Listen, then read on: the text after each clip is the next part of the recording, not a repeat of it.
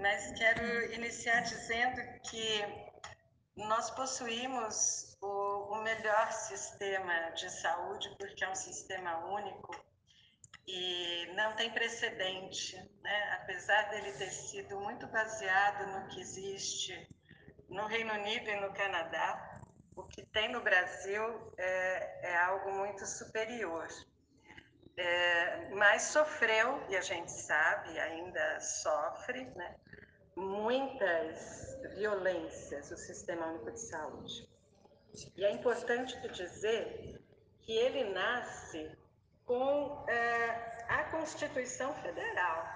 Né? Então, em 1988, a gente tem uma Constituição Federal que é, implanta o SUS.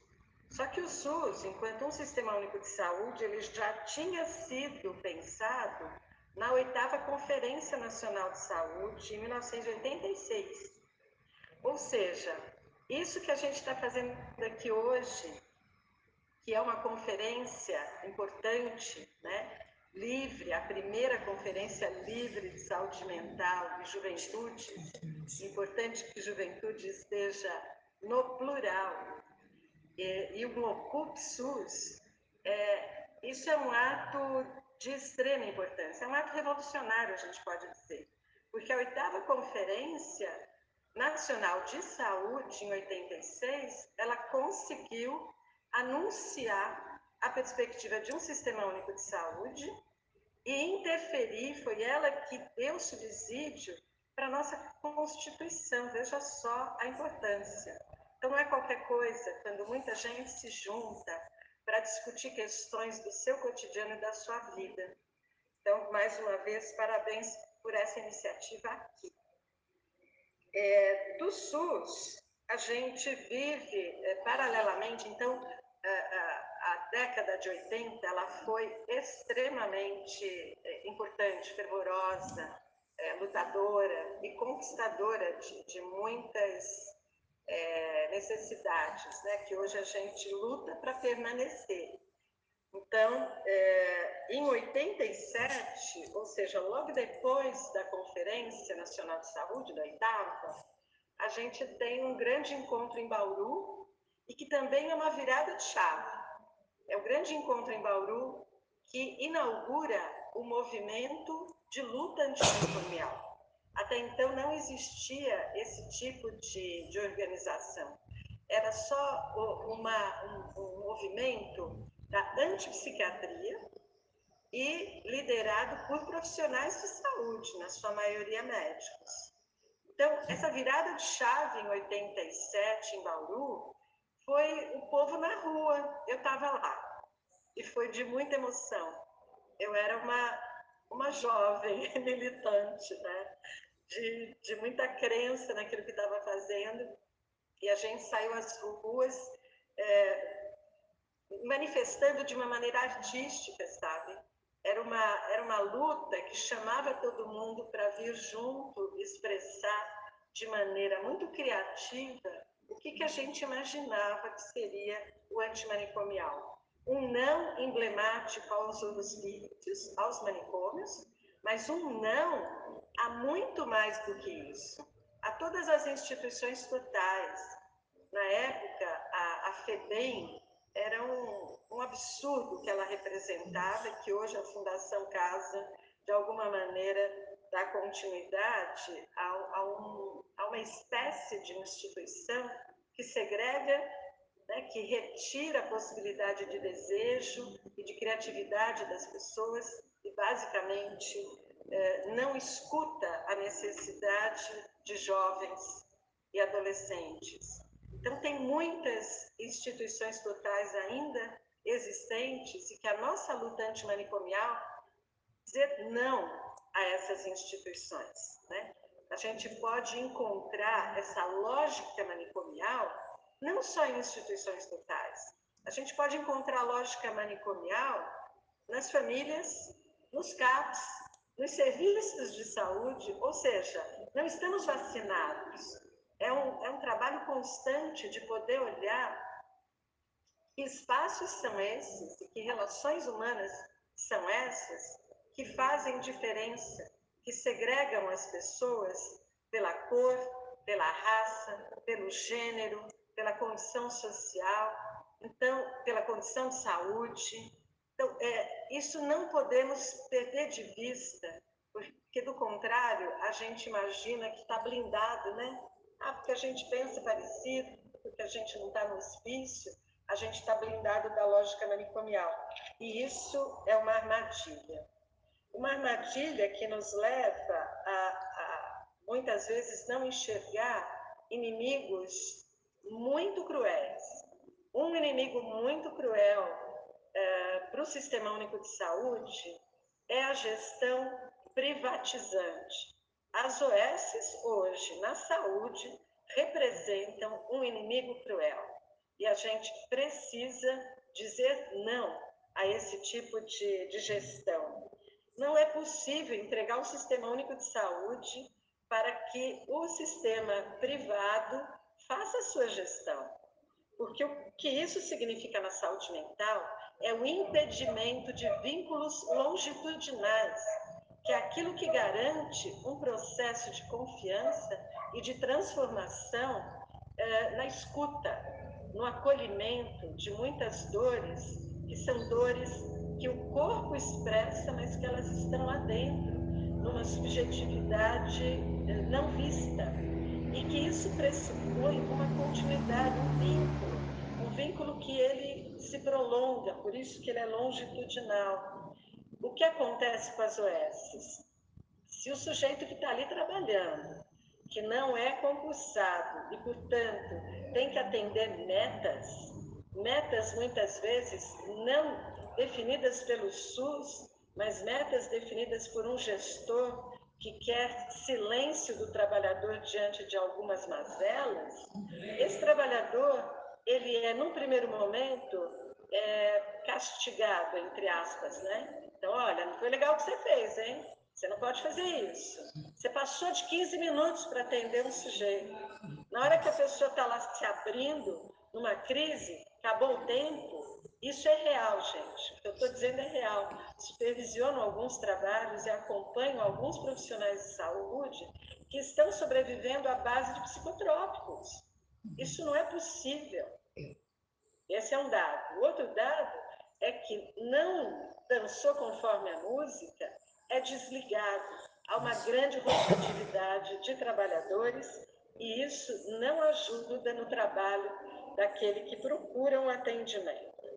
Um outro dado importante, que aí, é, de alguma maneira, vai direto é, nessa perspectiva de necessidade das juventudes, é, são espaços de saúde que não patologizem corpos, que não patologizem sofrimentos, que eles estão diretamente relacionados a uma determinação social. Então, se a pessoa não tem trabalho, se a pessoa uh, sofre bullying, se a pessoa uh, sofre de alguma maneira uh, uma discriminação, e fundamentalmente o que a gente vê hoje é uma discriminação com indígenas e negros e pobres, e que muitas vezes a pobreza vem associada a condição de raça, é, essa segregação ela leva a um sofrimento que ele não pode ser medicalizado. Não dá para você medicalizar um sofrimento que é causado pelas más condições de vida ou de relação ou de convivência. Então, essa é uma perspectiva extremamente delicada e que a gente é, cai muitas vezes na armadilha de dizer: queremos mais CAPS, queremos mais serviço, queremos mais atendimento. E, e será que é isso? Será que é isso que vai diminuir o índice absurdo de suicídio entre jovens? Entre jovens de 15 a 29 anos, nós aumentamos em 43% uh, o número de, de suicídios no Brasil. quando eh, a Organização Mundial de Saúde, desde 2019, aponta que o mundo diminuiu 9,8% de suicídio até o Japão e o Brasil aumentou. Então, onde reside a, a determinação de um grau tão grande de expressão de sofrimento? Ok, o suicídio ele existe no mundo e sempre existiu. A gente não vai ter como controlar a liberdade de algumas pessoas decidirem se aproximar da morte. Mas quando essa aproximação ela é motivada por uma condição de vida dessa pessoa, aí a gente tem toda a responsabilidade e temos algo a fazer. Eu participo do Fórum Nacional que hoje pensa a prevenção pós-venção do suicídio é, nas universidades e escolas de ensino médio fundamental.